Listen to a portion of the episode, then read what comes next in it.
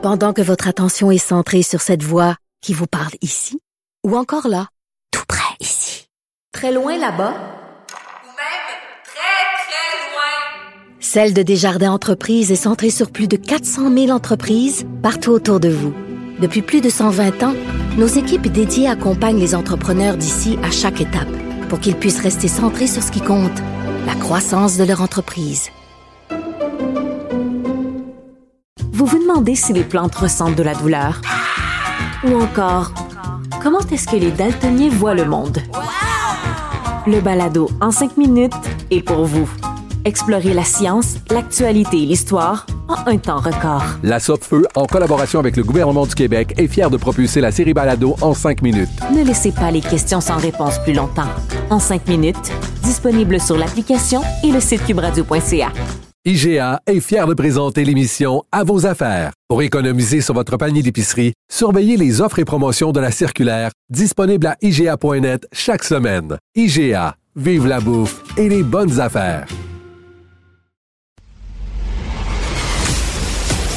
Elle se déplace du côté court au côté jardin pour couvrir tous les angles de la nouvelle. Pour savoir et comprendre, Sophie Durocher.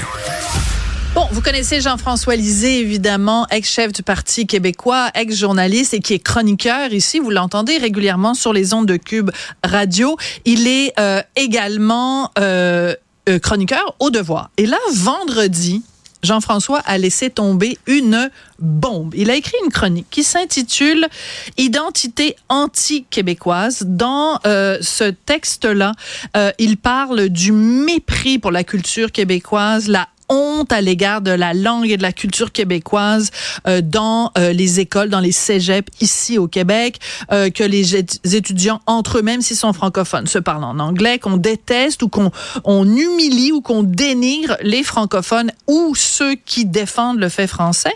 Et dans son article, euh, Jean-François cite euh, l'organisme Ensemble pour le respect de la diversité et cite aussi Raphaël Provost. Et comme Raphaël, ben, il est, il y a quasiment un lit de camp installé ici parce que on le reçoit tellement souvent parce qu'on adore discuter avec lui. Je me suis dit bon, on va parler avec Raphaël parce que c'est important d'avoir ce dialogue-là. Bonjour Raphaël Provost. Bonjour, bonjour. Hyper important dialogue. Hyper important le dialogue. Alors, je veux juste situer le contexte, Raphaël, si tu le permets. Donc, à un moment donné, on raconte qu'il y a un intervenant venant de la caravane de la tolérance qui est allé dans un, dans un cégep à Regina Assumpta, qui a posé la question aux 36 élèves présents. On leur a demandé est-ce que vous vous sentez euh, québécois? Et sur les 36, il y en a 34 qui ont dit non. Mm-hmm. Comment tu réagis euh, quand toi ou des gens de ton organisme, vous allez dans les écoles au Québec, puis c'est courant, hein, tu dis, c'est quelque chose qui vous arrive très souvent. Comment on réagit à ça? C'est ce qui est particulier et intéressant avec euh, une des premières choses que tu as dit, la caravane de la tolérance, c'est le nom euh, qu'on avait avant. Avant, on s'appelait la Fondation de la tolérance. Il y a 26 ans qu'on est né et j'ai l'impression qu'encore aujourd'hui, on est encore sous cette ligne-là de tolérance, mm. d'une communauté vers une autre. Et de voir autant de jeunes lever la main pour répondre à cette question qu'on pose dans un atelier qui se nomme Mixité culturelle et vivre ensemble. Un atelier qu'on offre un peu partout dans les écoles secondaires du Québec. Et dans ce cas-ci, à Regina Assumpta, c'est nous qui est allé poser cette question-là. Une question qu'on ouvre et qu'on pose aux jeunes pour qu'on puisse comprendre leur identité. Est-ce qu'ils s'associent à l'identité québécoise, de ce qu'ils s'en font, oui ou non? Mais je suis tellement pas surpris de cette réponse-là. C'est sûr que là, c'est dans un contexte montréalais. Faut mettre les faits. C'est dans une école de Montréal. Mais ça nous arrive régulièrement même à l'extérieur de Montréal. Ça nous arrive également à l'extérieur de Montréal. On, on, peut penser que certaines personnes qui habitent à l'extérieur de Montréal, en région, que ce soit dans la région éloignée ou pas, que les jeunes vont répondre systématiquement oui. C'est pas forcément le cas. Et quand on pose la question, nous, on, on pose la question sans leur donner de en détails. Neutralité, en là. neutralité, sans leur, leur montrer d'exemple, sans leur montrer de stéréotypes de ce que pourrait être un Québécois, parce que pour nous, c'est important, parce que dans notre tête, et surtout dans la mienne, le Québec est composé de chaque personne qui qui est au Québec. Absolument. Ben, c'est, on a la même définition, Raphaël. Mais es-tu en train de me dire que euh, des gens qui répondent non, je ne me sens pas québécois ou je ne suis pas québécois, ça, ça, ça c'est des gens qui disent non, c'est autant, mettons, des gens qui sont euh, issus de l'immigration récente que parfois des gens dont les parents sont des Québécois, entre guillemets, pur laine, entre guillemets, Absolument. de souche. Absolument. Et ces gens-là, et c'est, et c'est, et c'est, ça me fait de la peine, tu peux pas savoir comment. Mais je pense que Sophie, ton ressenti, ton émotion. Il y a beaucoup de gens qui l'ont vécu ce week-end en lisant justement cette chronique qui, qui est pour moi une réflexion collective à savoir c'est quoi l'identité québécoise? Est-ce qu'elle doit évoluer? Est-ce qu'elle a évolué? On en est où? Et c'est important que nos jeunes, on les écoute. Puis je pense que ça, c'est un bel exemple des jeunes qui vivent au Québec. Donc, par définition, ils sont québécois et québécoises, mais dans leur tête, ils le sont pas. Et quand justement on pose la question, puis certains répondent, mais parce qu'on me dit que je ne peux pas être québécois par ma langue. Il y a des jeunes qui vivent à Montréal, donc peut-être deuxième génération d'immigrants, donc qui sont québécois. On leur dit d'autres jeunes, tu n'es pas québécois parce que t'es tes parents sont pas nés ici, t'es pas blanc, t'es pas francophone forcément. Donc, il y a un combat de ce que c'est le Québec. Puis il y a aussi des jeunes qui s'identifient un peu moins à ce que c'est le Québec. D'autres vont répondre, je suis canadien. D'autres font, ont de la difficulté à identifier c'est quoi le Québec. Et euh, donc, ça, ça m'emmène, moi, à réfléchir comme organisation, et c'est le but de, l'atelier, de voir c'est quoi les formes de discrimination derrière ça. Parce que ce cas-là de 32 jeunes sur 34 qui disent ne pas être québécois, puis qu'il y a eu des formes de, de commentaires discriminants envers des jeunes de classe. Par exemple, on l'a vu dans l'article, des jeunes qui se disent que le rigodon, ça a aucun bon sens. Pas- Voilà. C'est réducteur, c'est ridicule comme, comme euh, aspect culturel du Québec. Mais par contre, quand on va en région, c'est tout l'inverse qui se passe aussi. J'ai un, exemple qui, moi, m'a- glacé le sang quand on a su ça il y a quelques jours. Il y a une école qui nous a téléphoné en région, qui nous ont dit dans une école, il y a une famille d'immigrants qui sont arrivés, donc des jeunes noirs, qui souhaitent s'intégrer. C'est une volonté des jeunes. Ils l'ont même verbalisé de vouloir s'intégrer dans une école très blanche. Et dans la cour d'école, et c'est arrivé plus d'une fois, des groupes de jeunes sont arrivés à côté d'eux avec leur téléphone, avec des bruits de coups de fouet à côté de jeunes noirs. Et ces jeunes-là, qui souhaitent être québécois et québécoises, veulent s'intégrer, se font ramener par des jeunes de leur âge, de leur école, de leur milieu, qui ne sont pas québécois, qui n'ont pas leur place. Et on utilise des coups de fouet. Donc, il y a c'est un exemple. manifestement, il y a manifestement un choc de culture. Hein? Résumons-le comme ça.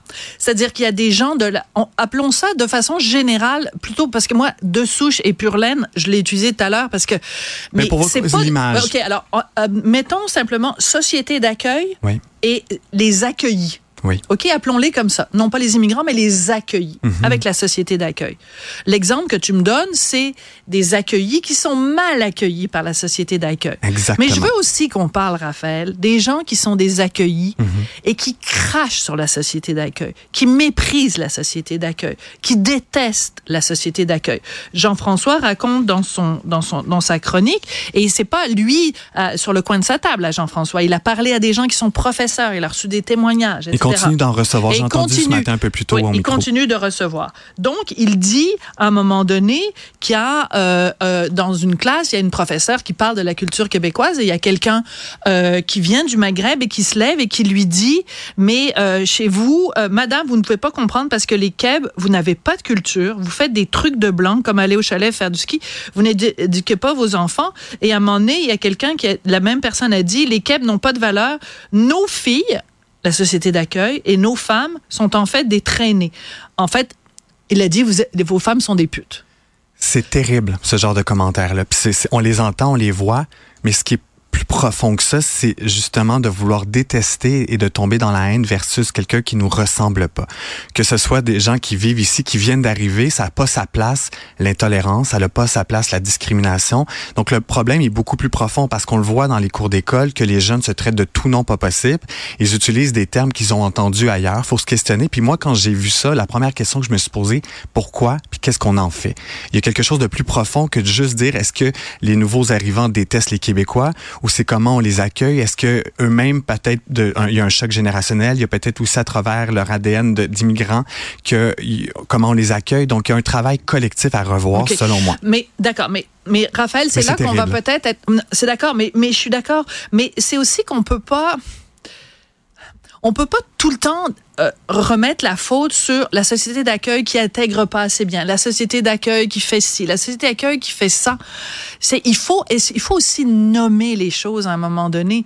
Quand tu tu ouvres la porte de ta maison Oui. et qu'il y a quelqu'un qui vient dans ta maison et que la personne te crache dessus, quand elle rentre chez toi, tu peux dire t'auto-flageller en disant ah c'est parce que je lui ai pas servi du thé, le thé était trop chaud, euh, euh, les, les toasts étaient brûlés, peut-être j'ai pas fait ma job comme il faut en accueillant cette personne à la maison, mais tu as toujours bien accueilli la personne dans ta maison. À un moment donné, se faire taper sur la tête puis se faire dire constamment que c'est nous qui avons le fardeau de la preuve de l'intégration et de l'accueil, ça peut devenir un tantinet lassant. Et ça crée un climat actuel de division. Je pense qu'il faut qu'on ramène le respect de tout bord, de tout côté. C'est une, une, valeur qui, de, qui doit être entretenue, qui doit peut-être être rappelée un peu plus qu'une fois, justement, oui. quand les personnes immigrent au Québec.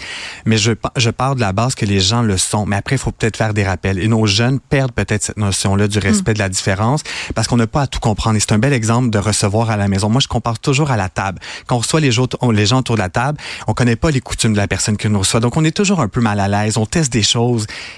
mais le respect, c'est une base. Donc, l'écoute, le partage. Et quand je m'en venais, j'écoutais, euh, c'était drôle, j'écoutais Harmonium. Et ça m'a inspiré une phrase. Et si on se racontait et qu'on s'écoutait un peu plus, probablement que ça ferait toute la différence. Et je pense que dans nos écoles, peut-être laisser la place justement aux jeunes immigrants à se raconter d'où ils arrivent, pourquoi ils sont là. Et inversement, oui, mais, nous, comme oui, Québécois, inversement. Okay, je le mets comme Québécois, puis je l'utilise dire. moi. C'est pour ça que tout le monde ensemble, de partager c'est quoi notre culture, d'où on arrive, qui je suis, qui j'aime, c'est quoi, qui j'écoute le week-end. Ma famille, elle arrive d'où? Peut-être pas prendre pour acquis parce que je suis blanc, que je suis né ici forcément. Et aussi, si nous-mêmes, on est, je me suis posé la question, si j'immigrais ailleurs dans le monde, est-ce que forcément je me considérais comme la personne qui vit là-bas? Par exemple, j'émigre en France par amour. Je rencontre un Français, je tombe en amour. Est-ce que je ouais. deviendrais un Français pour autant? Je me pose la question. Je voudrais Oh, être accueilli avec France, c'est respect. sûr, tout le monde va être français. Exact. Mais si je, je voudrais être accueilli avec respect, je voudrais Ouais. rester respectueux, mais je le dis, si, si on se racontait et qu'on s'écoutait un peu plus, peut-être que ça ferait toute la différence. Un petit clin d'œil, évidemment, à, à Harmonium. Harmonium. On a mis quelqu'un au monde. On devrait peut-être l'écouter. Merci Voilà. beaucoup, Raphaël Merci. euh, Provost, directeur général de Ensemble pour le respect de la diversité. Merci. Merci.